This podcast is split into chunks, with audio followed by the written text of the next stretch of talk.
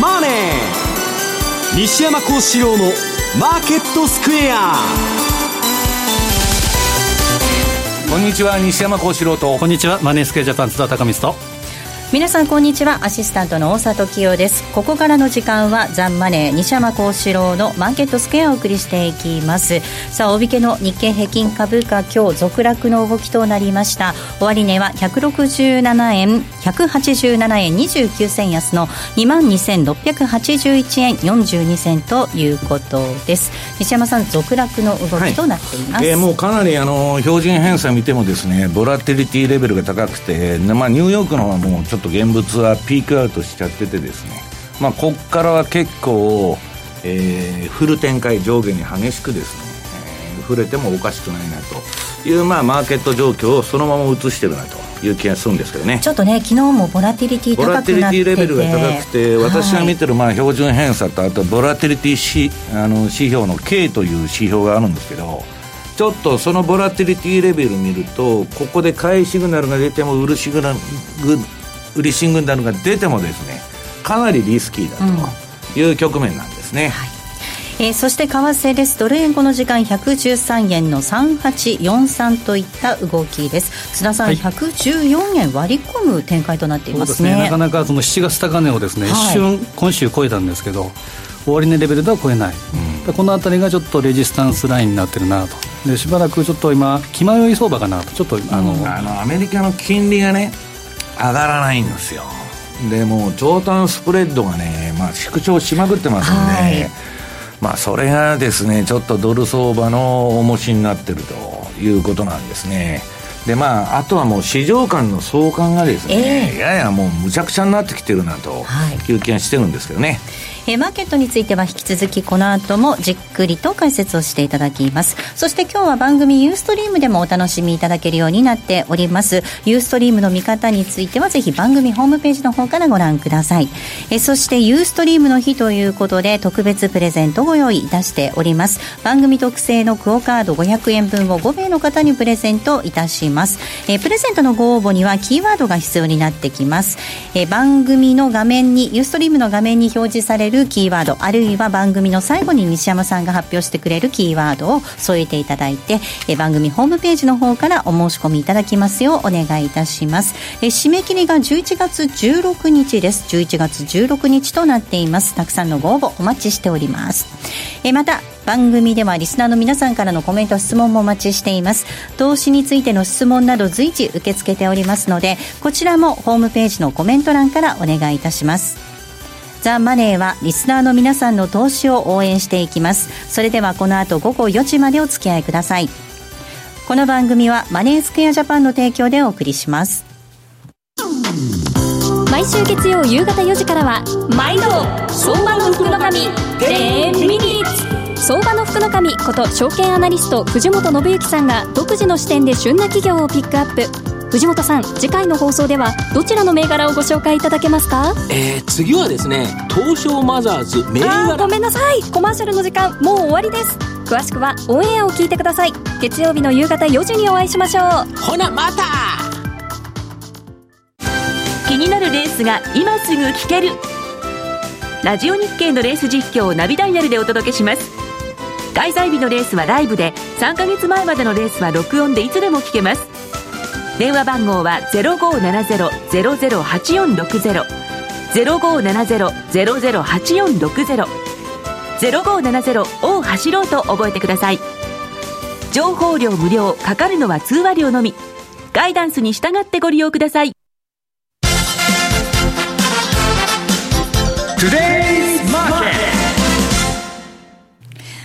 トゥデイズマーケットです。まずは今日のマーケットを振り返っていきたいと思います。大引けの日経平均株価、先ほどもお伝えしましたが、続落となりました。終値は187円29銭安の22,681円42銭となりました。高いところでは22,724円つけるところがありました。トピックス12.67ポイントのマイナス1800.44でした。東証一部の売買高概算で18億9046万株、売買代金が3兆5894億円でした。東証一部の値上がり銘柄数が596、対して値下がりが1357、変わらずは81銘柄でした。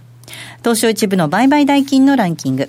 トップが任天堂です。2位がサムコ。そして3位にソフトバンクグループ、以下ソニー、ファーストリテイリングと続いています。そして、えー、売買高のランキング。こちらはトップがみずほです。2位にティアック。3位が三菱 UFJ。以下 AD ワークスランドと続きました。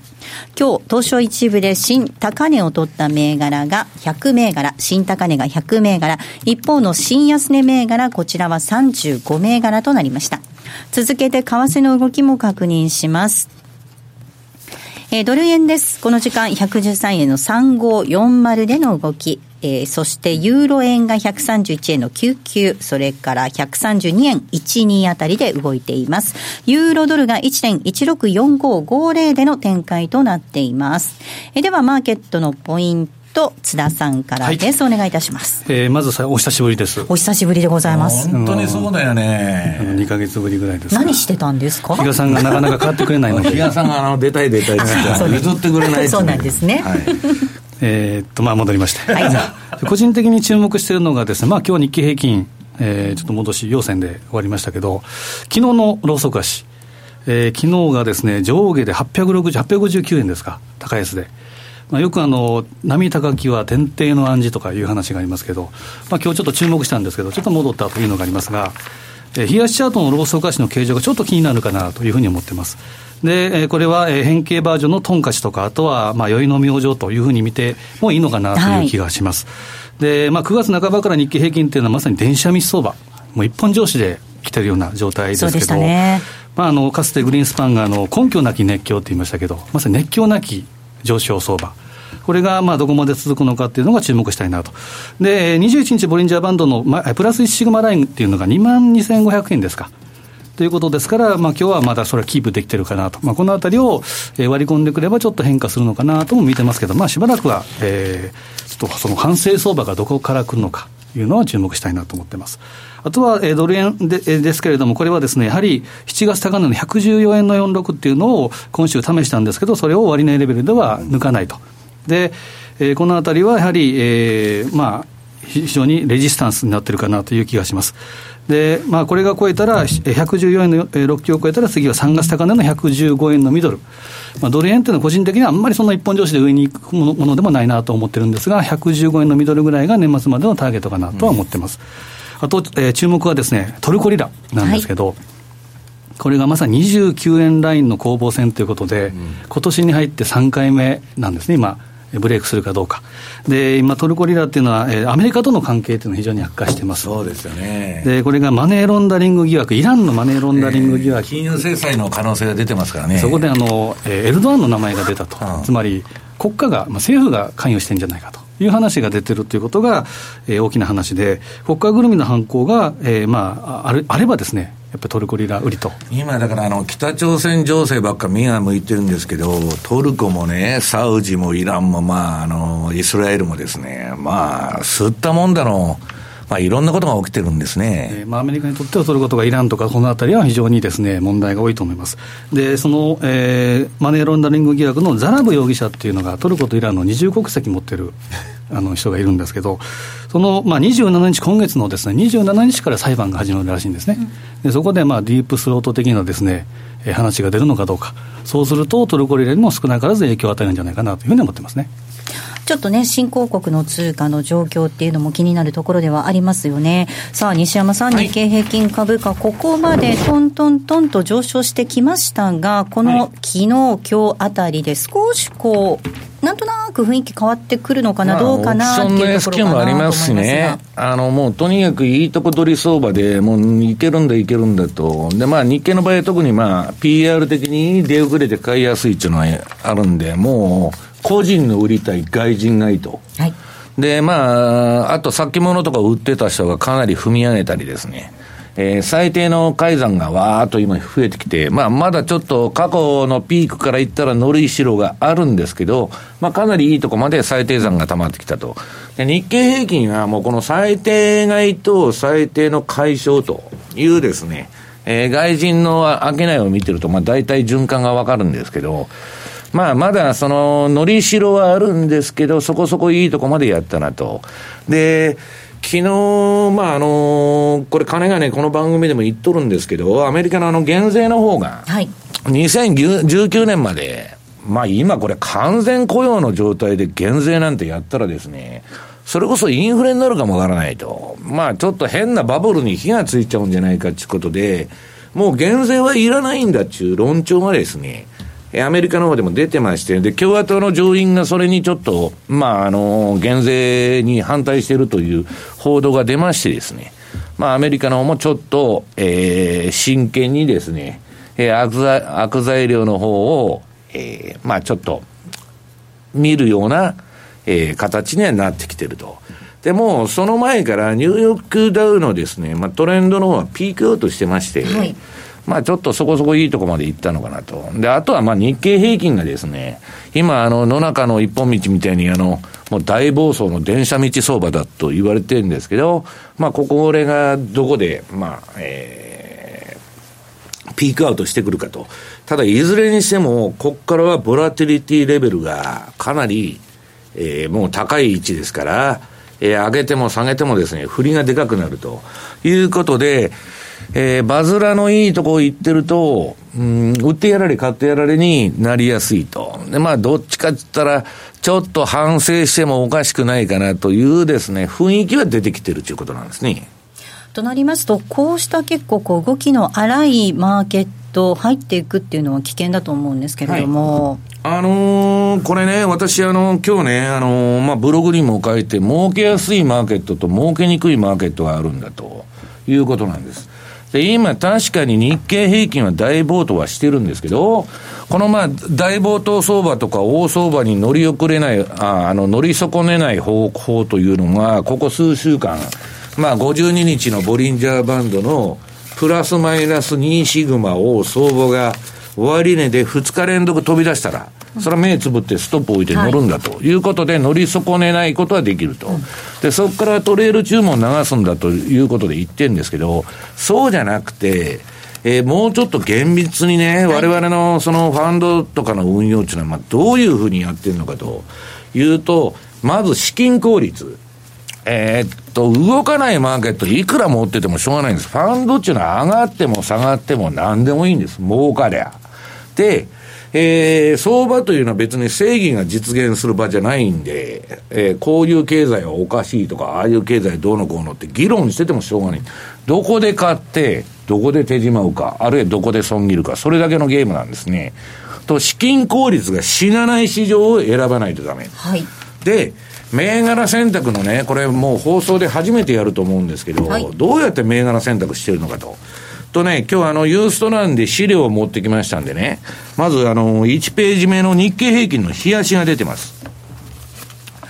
で、これはまあ私が尊敬しているラリー・ウィリアムズのですね、えー、順張りシステムのシグナルが出てて、えー、相場がまあこれ下のあのバーが赤と青と出てるんですけど、うん、ベルトのようになってまして、赤色と青色が交差してると。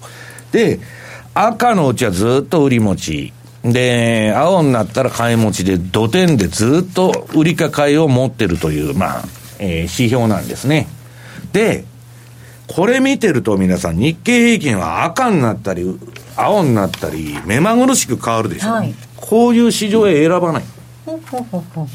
選ばないんです。これ、売ってやられ、買ってやられになって、えー、私はですね、何のシステムが、例えば RSI とか MacD だとかね、パラボリックだとかいろんな指標があって、今の市場で何が儲かるかと。何日で何の指標がやったら儲かるとか、コンピューターで瞬時に出てくるシステムを持ってるんです。で、えー、何でやってもですね、日経平均は運用成績やシステムトレーディングですよ。コンピューターが判断して売買する分には、えー、成績が良くないんです。うん、で、これはラリーのこれを見ると、なんだこれは売りになったり買いになったり、目まぐるしいじゃないかと。で、今、買いシグナルが出てね、今大暴騰してますんで、この過去の相場のね、赤になったり売りになったりして、やられてるとこもあるんですよ。そういう累積損を取り返す動きに入ってんですけど、マーケット全般として眺めると、全然良くない。日経平均は。で、一方、次のニューヨークダウのチャートを見てもらいますと、これはですね、まあ赤の期間が極めて短くて、まあほとんど今年の相場で言うと4月に1回売りシグナルが出たんですけど、えー、そこからすぐ青になりまして、もうずっと買い持ちっぱなしと。はい。こういう市場へ選ぶ。これは大きく取れますよね。いや、取れないんです。取れないこれでラリーのこのシステムであれば取れるんですけど、はい、実はドローダウンといってですね、相場が結構触れますから、はい、評価損、評価益が結構触れるんです。だから、これね、すごいいい相場に思えるんですけど、じゃあニューヨークダウの相場をテクニカルでやろうとするとね、うん、移動平均でやったって、RSI でやったって、何でやったって、トータルのプロフィットは損になってることが多いんです。目で見てると儲かってるように思うんですけど、はいえー、コンピューターは間違ったことを教えてくれませんので、ちゃんとその通り売買すると、そのテクニカルで、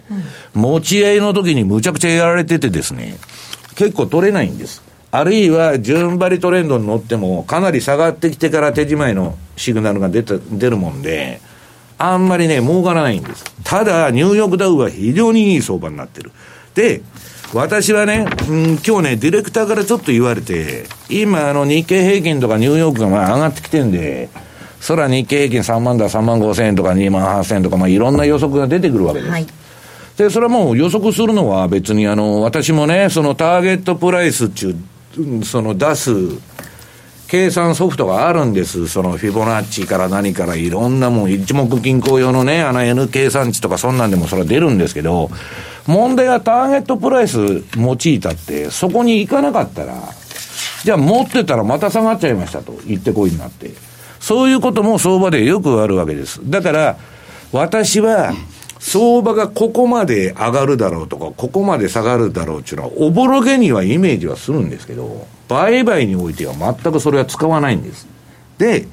何を見てるかというと、トレンドが出てるか出てないかだけなんです。相場に今方向性があるのかないのか。で、方向性がある相場というのは、ADX とか標準偏差が低い位置から上がる相場を方向性があるというと。だから、値段で言ったらね、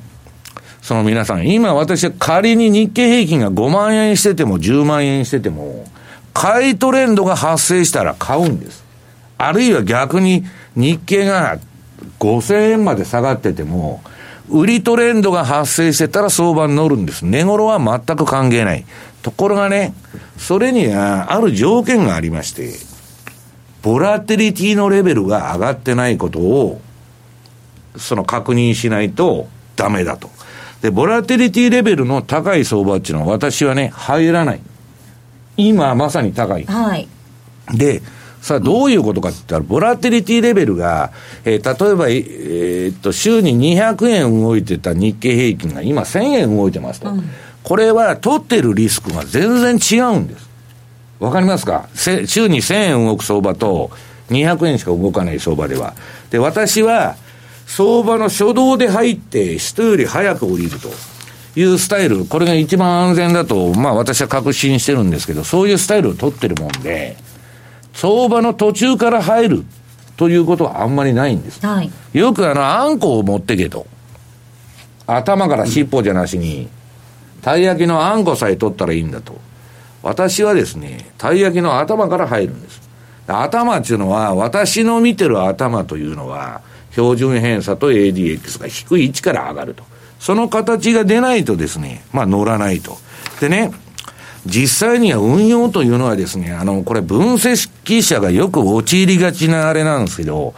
自分の予想が常に当たってるように思えてくるわけです。例えば日経平均上がると。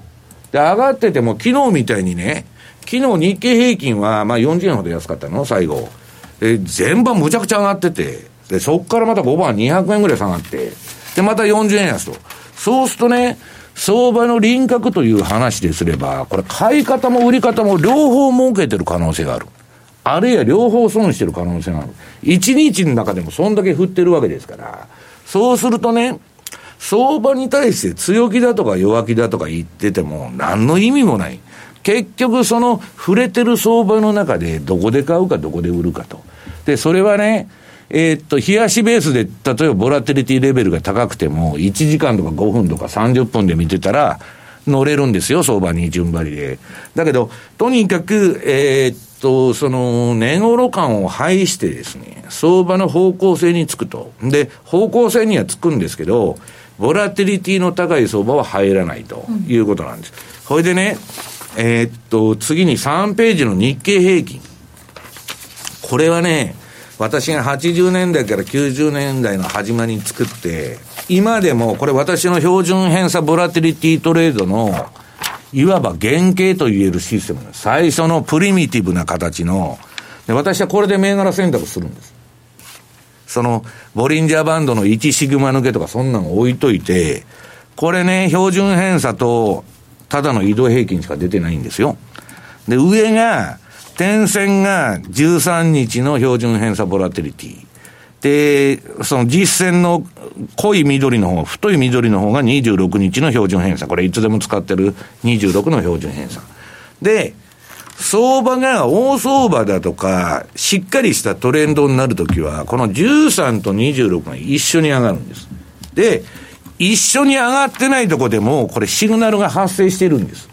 売れだとか買いだとか。ところが、そのシグナルに従うと、ボロボロにやられる可能性がある。で、あの、それでも全部そのシグナルを出させてですね、売りとか買いとか。で、それで、えー、正しい最適化とか検証して、儲かってるか儲かってないかというのを見るわけです。そうすると、日経平均っていうのは極めて、ニューヨークダウとか他の商品に比べると成績が悪いんです。今いいですよ。今、まあ出遅れで一気にその取り返してるんですけど、はいくない。で、次に、4ページの、えー、に、えー、ニューヨークダウの週足。こちらの方はね、このシグナル見ていただくと、日経平均と違って、あんまり出てない。これがさっきの最初に見せたラリーのシステムもそうですけど、買いが出たら長く買いが続くということなんですね。これ買いトレンドで、まあ、売り買いのシグナル出てるんですけど、で、ニューヨークもの方もね、これ、騙しのシグナルも入ってるんですよ、このチャートの中に。まあ、これ直近300日ぐらい、2、300日の、まあ、あの、期間しか出てないんですけど、それでも、このシグナル通りやっても、相場儲かってるんです。トータルで。儲かったり損切りしたり儲かったり損切りしてやって、トータルでこれ儲かってるんです、ニューヨークは。だから、ニューヨークダウを選択するというのが私の資金効率上の銘柄選択なんです。日経かニューヨークダウかっていうのを比べたところっていうことですね。はい、それはね、えっと、パッと見て、はい、標準偏差ボラティリティのこの26の動きが、うん、こっちの方が綺麗なんです。常に循環的にトレンドが発生してるでしょ上がったり下がったり。日経は、えー、死んどるんですね。この、今年のこれ、あの、トランプラリーが終わった後はずっと調整です。で、こんな市場でシグナルに従って売買やってたら、売ってやられる、やられ、買ってやられるの連続でですね、資金効率が死んじゃうと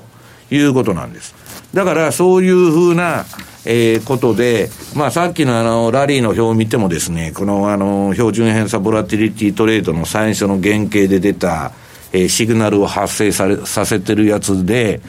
えー、儲けられるのか儲けられないのかということを確認して銘銘柄選択をすると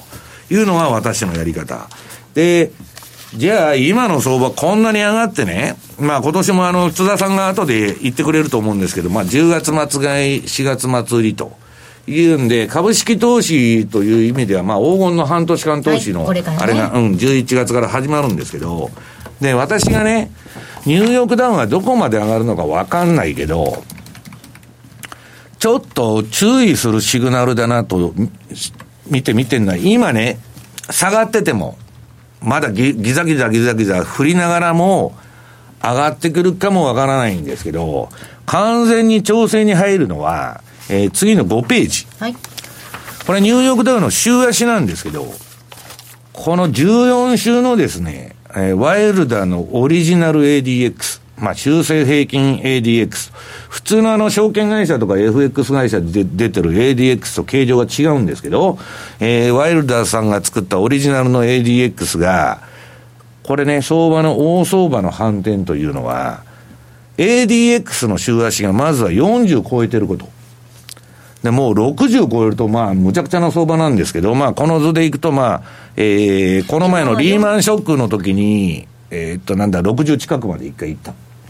で、今、とにかくこの黄色い線が40なんです、はい、40超えてきてますね。40超える相場なんてめったにない。はい。それが超えてきてて、うん、で超えてきてる分にはこれ買いトレンドがまだ出てますから、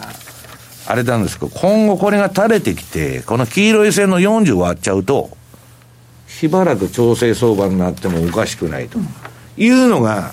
過去の相場の検証からわかるということなんですね。で、あの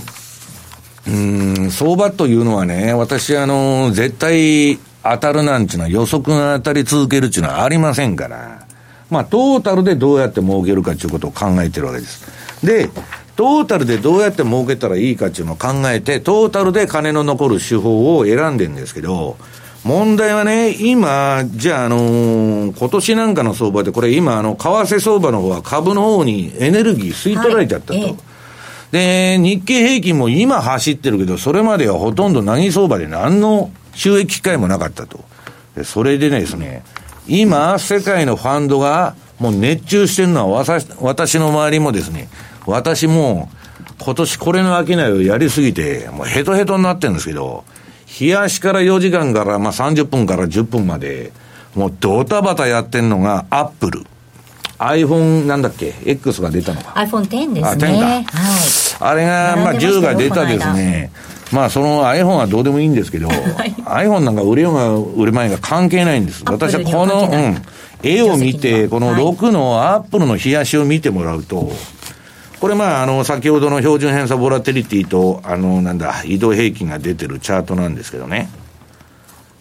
これはすごく儲かる。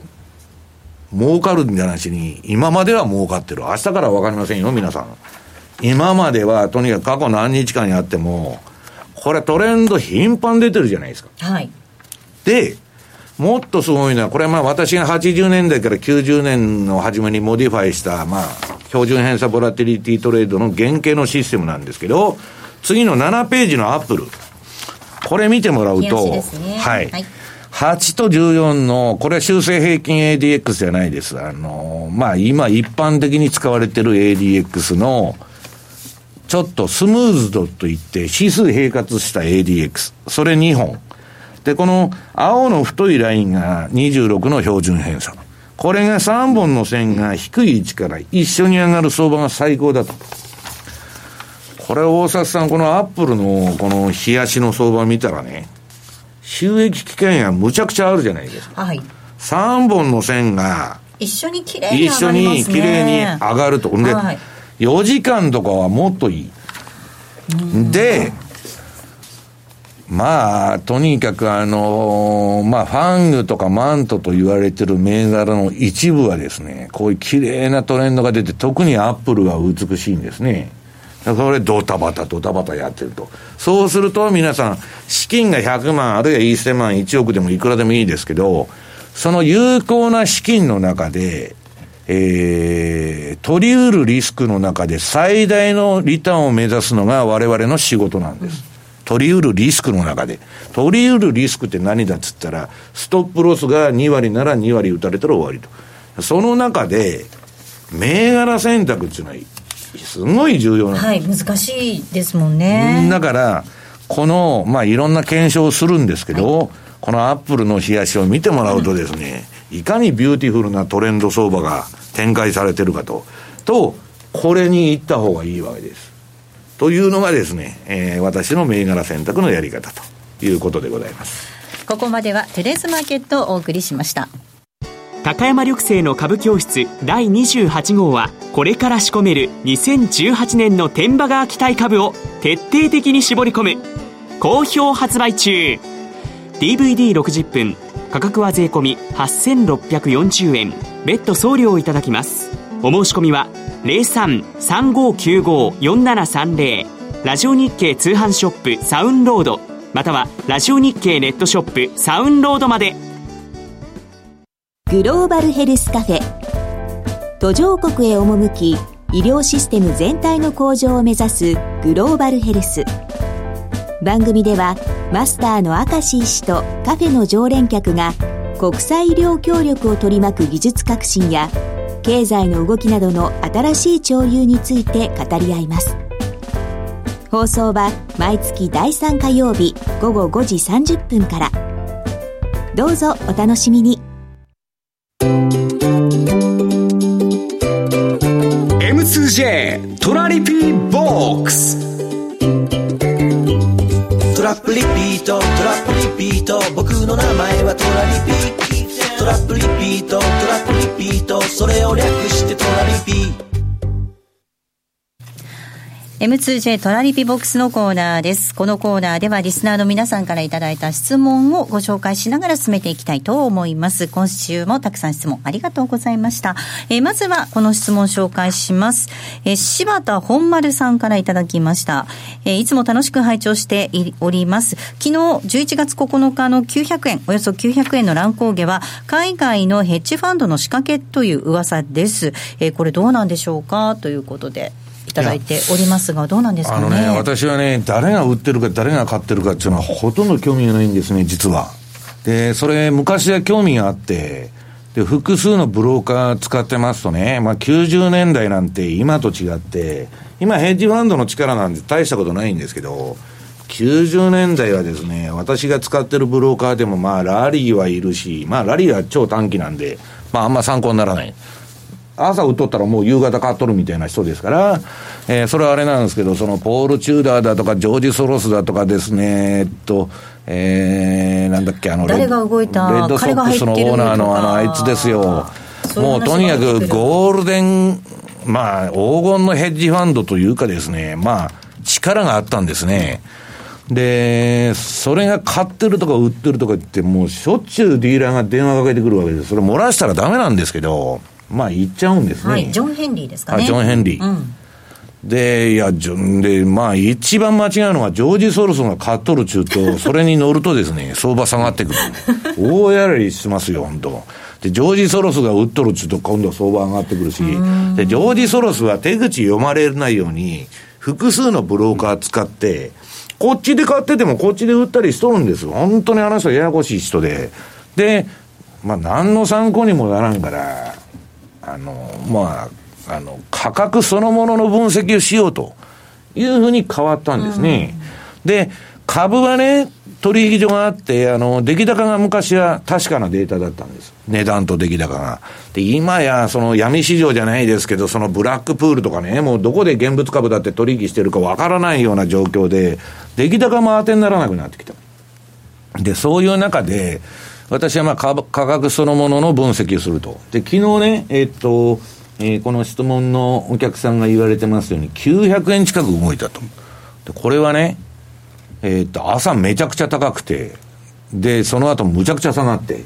で、最後元に戻ると。最悪の相場なんですね、私最悪の相場なんですね。あ、そりゃそうですよ。だって、めちゃくちゃ降ってるんですから、えー、売り方も買い方もストップ食らってる可能性があると。相場というのは、どちらか一方に動くのがいい相場なんです。乱高下しとるって言ったら、なんで乱高下するのかって言ったら、全場買った人がぶん投げて、下げて、で、今度調子に乗って売った人が踏み上げて戻っとるわけでしょそれ、あの、相場のですね、その負け組の軌道が出てるだけなんです。基本的には。だから、私が先ほどね、えー、さあの最初のコーナーで言いましたように、ボラティリティレベルの高いところは、そういう展開になると。はいだから、参入してもいいんだけど、短い足で必ずストップを置いてやるっていうのと、あともう一つは、その、基本的に長い運用でいくと、ボラティリティレベルの高いところは入らないという方が無難なんですね。では続いての質問です。為替太郎さんからいただきました。えー、以前の放送でドル円ロング、ユーロドルショートなどドル高を予想していました。はい、ここ数日、サウジ懸念やアメリカの減税の来年度繰り越しなどの理由によって、ドルが弱くなっています。ドルについて今後の見込みを教えてください。はい、えー、っとね、アメリカはね、ドルが上がるという状況ではないんですね。あの、それは債券市場。うん、ドル円のレートというのはアメリカの国債と日本の国債の交換レートが出てるだけですから、えー、これだけ10年、2年の長短スプレッドがですね、70ベーシス以下とかね、イールドカーブもかなりフラット化してきてます。で、それは普通は円高、まあ日本的には円高株安を意味するんですけど、市場は無視して、市場の相関関係が崩れてますから、ずっと上がってきたわけです。で、えー、基本的にはドルは上がらないと。で、うん、ましてあの、あれがなりましたんで、えー、っと、あの、新 FRB 議長に、パウエルがなったと。パウエルっていうのは学者じゃないんですね。まあ、どっちかいうと弁護士とか、あの、ファンドにいた人で、実業界の人でね、なかなか金利上げない人だと。いうことで、ドルは上がりにくいんですけど、私は違う見方してるんです。パウエルになろうが誰になろうが、アメリカは粛々と金利を上げていくだろうと。というのは、もう景気拡大が100ヶ月に到達してですね、次の不景気の用意をしなきゃいけないと、FRB としては。FF 金利が1%しかないんですよ。で、過去の景気後退期で5%から6%利下げして、不景気を乗り切っとんですよ、アメリカは。したら今のうちに金利上げときたいと。いうんで、ドルが、えー、ちょっと上がってもおかしくないなと。で、アメリカの金利でいくとね、一応、まあ、あの、えー、移動平均のセンタリングっていうのを使って分析すると、今年の9月に一応、金利のボトムを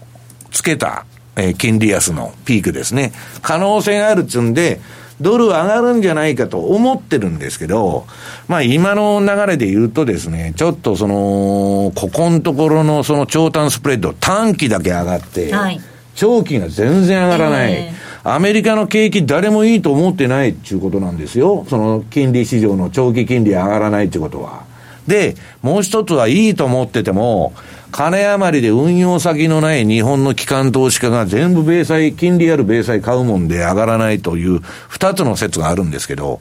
どっちにしたって、ファンダメンタルズ的な状況はドルに対してアゲインストの風が吹いてることは確かなんです。ただ私はですね、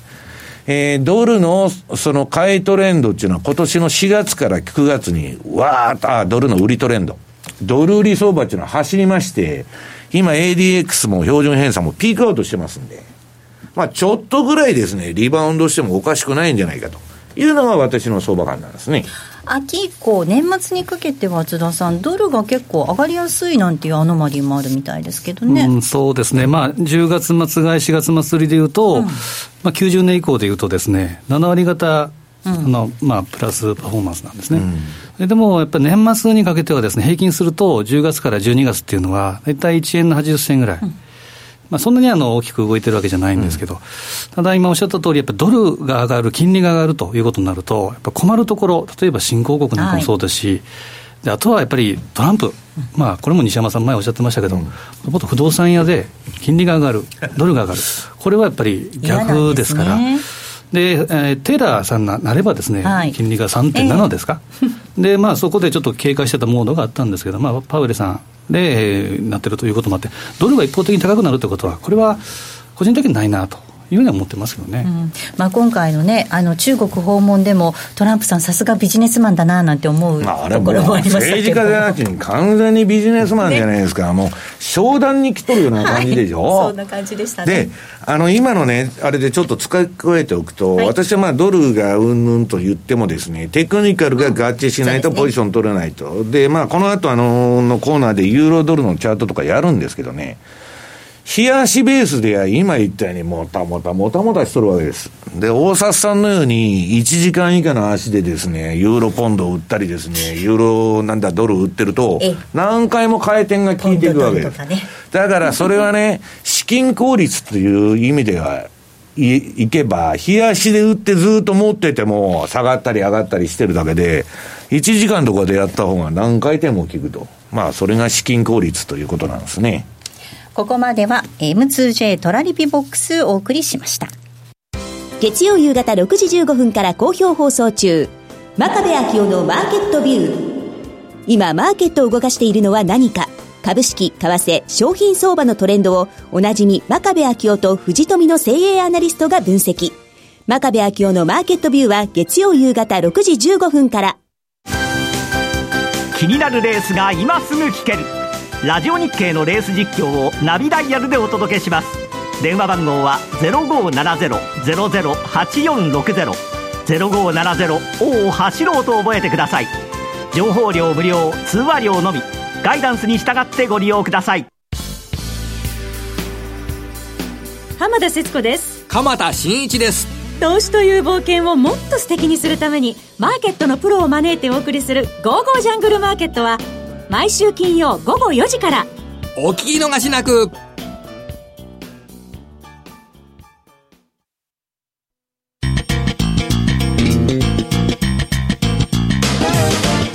西山幸四郎のマーケットスクエアさあ、このコーナーではマーケットの見方について西山さんにいろいろな角度で教えていただきます。今日のテーマです。為替市場と株式市場のテクニカル分析。はい。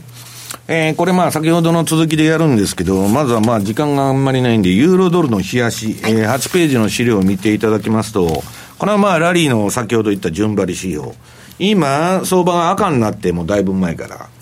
で、ずーっと売り持ちっぱなしと。で、この運用は難しいのは赤になってからまあ上がったりしてるでしょ。ええ。ここを、その評価損が出たりうんするわけですよね。だからまあ、持ちこたえられるかええ、持ちこ。たえられるかっつうんで、ここあんまりでかいポジションを取らないで、こういうのは流していくと、もう自動的に。でね、えーっと、ユーロドルのその市場っていうのは、まあ、この放送でも、まあ、先週言ったのかな、三尊天井。ヘッドショルダーパターンが珍しく出て、ネックライン切って今下がってんですけど、その割には分投げがなかなか起こってこないと、それは先ほど言ったようにアメリカの長期金利上がらないからなんです。で、それはともかく、えー次の9ページの、うん、これはまあ標準偏差ボラティリティトレードの原型の、えー、売買シグナルが出てるやつなんですけど、えーこれ、まあ今、ユーロは一応売りシグナルが点灯してましてですね。だから私はまあユーロ売ってるだけで、それこそその冷やしから1時間までいろんな時間枠でやってるんですけど、まあとにかくトータルとして儲けるようにですね、まあちょこちょこちょこちょこ短いのも入れながらやってるということなんですけど、これも成績悪くないんです。だからユーロドルやる価値があると。で、次のドル円。ドル円もね、これ今、うだうだとした相場なんですけど、一応買いの流れに入ってるんです。さっき言ったように、私はまあドル高がうんぬんと言ってるのは、ここでか買いトレンドが今最後の矢印で上向いてまして、白いのが。ええ。出てるから乗ってるっていうだけで、えーこれが売りシグナルが出たら相場切っちゃうというだけの淡々とした話なんですけど、でもユーロ円は方向性をちょっと失ってて、これユーロ円ってね、えーっと、この13日と26日の標準偏差が一緒に上がっとるとこが、でっかい山がありますよね。はい。真ん中のちょうど真ん中あたり、これで乗らないとダメなんです。これが最高の私が言うですね、えー、ボラティリティが低い位置から上がっていく相場の初動につくと。初動じゃないんですよ。チャート見てると、かなり上がってきてから乗ってるんですけど、私の言う相場の初動っていうのはこの局面なんです。今はこれ、あ今もうの標準売ってやられ買ってやられの、うん、標準偏差もはっきりした動きになってなくて、はいね。まあ13日がなんとなく上がりがちですけど、26日は地べた張ってましてですね、えーさっぱりわからないと。で、これあの、マネースクエアさんのね、セミナーでこれずーっともう去年はだいぶやったんですけど、原油の、今サウジの問題で原油が上がってきてるんですけど、これ素晴らしいトレンドが循環。さっきのアップルと同じように、ちょっと今年ダメな時があったんですけど、このまあ売買シグナル見ていただいたらですね、まあ損切りになってるところもあるんですけど、まあ非常に美しいトレンド相場が形成されてると。で、とにかく、無限にある、アラブの王様みたいに無限に資金があるわけじゃないですから、資金効率のいいこういう市場に金をぶち込むと。回転数をはいということですよね。そういうことです。資金効率が死んだら、相場はダメなの。だから私はバイアンドホールドとか、損切り置かないでね、ずっと株式投資するとかいうのを否定しませんけど、一回ですね、あの、捕まっちゃったら相場に、何年でも、それこそ二十何年ぶりの高値つって、やれやれで売りが出てるのと一緒で、二十何年間投資できないじゃないですか。だから、まあ次のそのなんだっけ、13ページのコモディティ、まあ CRB の指数ですね。これもまあ先物があるんですけど、まあこういう綺麗な循環が出てる相場を選んでやっていくということなんですね。このチャートを見て、状況を確認しながらっていうことになりますけれども、なんかそのサウジの問題とかもちょっと気になりませんか、大丈夫なんですかね、今、内紛が起こってますもんね。だからもう、そこら中で、私は北朝鮮より中東の方がよっぽどね、不穏な雰囲気だって言ってんですけど、うん、なこと言ったってですね、誰も言ってないと、マーケットテーマに上がってないわけですから、はい、まあそれは仕方がないんですけど、将来になんか変なことが出てきてもおかしくないなというふうには思ってるんです。ここまではマーケットスクエアお送りしました。M2J マーケット投資戦略さあ、このコーナーでは来週に向けて M2J の投資戦略を伺っていきたいと思います。津田さんです。はい。まあ来週というかですね、はい、まあ先月の後半にあの、比嘉さんがですね、えー、言ってくれたと思うんですが、10月末買い4月末売り、うん、まあ11月に入って、まあ10日の菊じゃないですけど、ちょっと時期的に遅いんじゃないかと思う方もいらっしゃるかもしれませんけど、僕は10月末からの買い、つまり10月から4月黄金の180日っていうのは投資に適した季節と。うん、それからバイアンドホールドずっと持たなければいけないってわけではないと思うんですね。うん、つまり利益が出たら一回リ、えー、で、チャンスが来たら、おしめが来たら買っていく、でそういう意味で、例えばですね、過去20年間の日経平均とニューヨークダウのえ月別の騰落率、これも、えー、書いてますけど、やっぱり10月から、まあ、11月っていうのは日米ともに過去20年がやっぱり成績いいんですね、うん、で年末にかけて上げていって、1月はやっぱりよくは恵比寿天井とかいう話があります、うん、落ちて。1月なんかはね、昔はジャニワリー効果で上なんですけど、最近は下ですね。で、それから4月にかけて、特にニューヨークダウンなんか上げていくということですから、まあ、10月はまさに端境期ということですから、まあ、11月からのエントリーでも遅くないと思います。うん、で次のページいくと、これが 6,、えー、6つの銘柄、まあ、日経平均ニューヨークダウン、まあえー、あとド,、えー、ドル円、5ドル円。ですね。そうですね。はい、まあ、これ高いのはやはりニューヨークダウ、8割2分、14勝3敗。まあ、強い。で、5ドル円、ニュージーランドドル円、これもですね、7割6分ですから。まあ、去年なんかこうトランプラリーっていうことでかなり良かったんですけど、まあ、やっぱりよく相場は確率の高い方にベットするゲームだと。うんうん、で、あとは傾向とか、えー、パターン、癖、これを探るゲーム。まあ、まさにアノマリー、テクニカルチャートそうなんですけど、そういう意味ではやはり乗っかっていっていいのかなと。で、えー、次の次ですか、ニューヨークダウ、えー、が10月末買いで8割8分で、その後例えば買ってるけれども、原因はどうなのかっていう最後のページなんですけど、はい、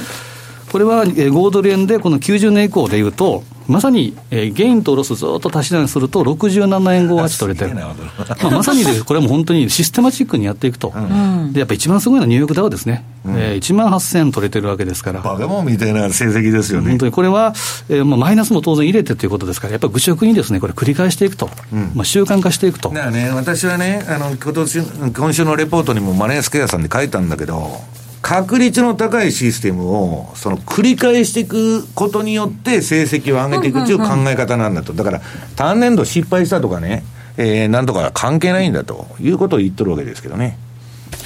えー、10月末買い4月末売りの季節やってきておりますのでぜひ皆さんも銘柄選んでいただいて投資をしていただければなと思いますここまでは投資戦略のコーナーお届けいたしましたえさてお送りしてまいりました、はい、ザ・マネー西山幸四郎のマーケットスクエア。そろそろお別れの時間です。今週はキーワード西山さんお願いいたします。えっとハリポタ GO ですね。ハリポタ GO はい。ポケモンじゃなしにハリポタ GO そうなんです。ポケモン GO のハリポタ版が出た出るみたいなんですね。ということでキーワード、はい、そちらを添えていただいてご応募いただきますよ。うお願いいたします。それではお別れのお時間です。今日ここまでの相手は？西山幸四郎と。マネースケージャパン津田高光と。大里清でした。さようならこの番組はマネースケアジャパンの提供でお送りしました。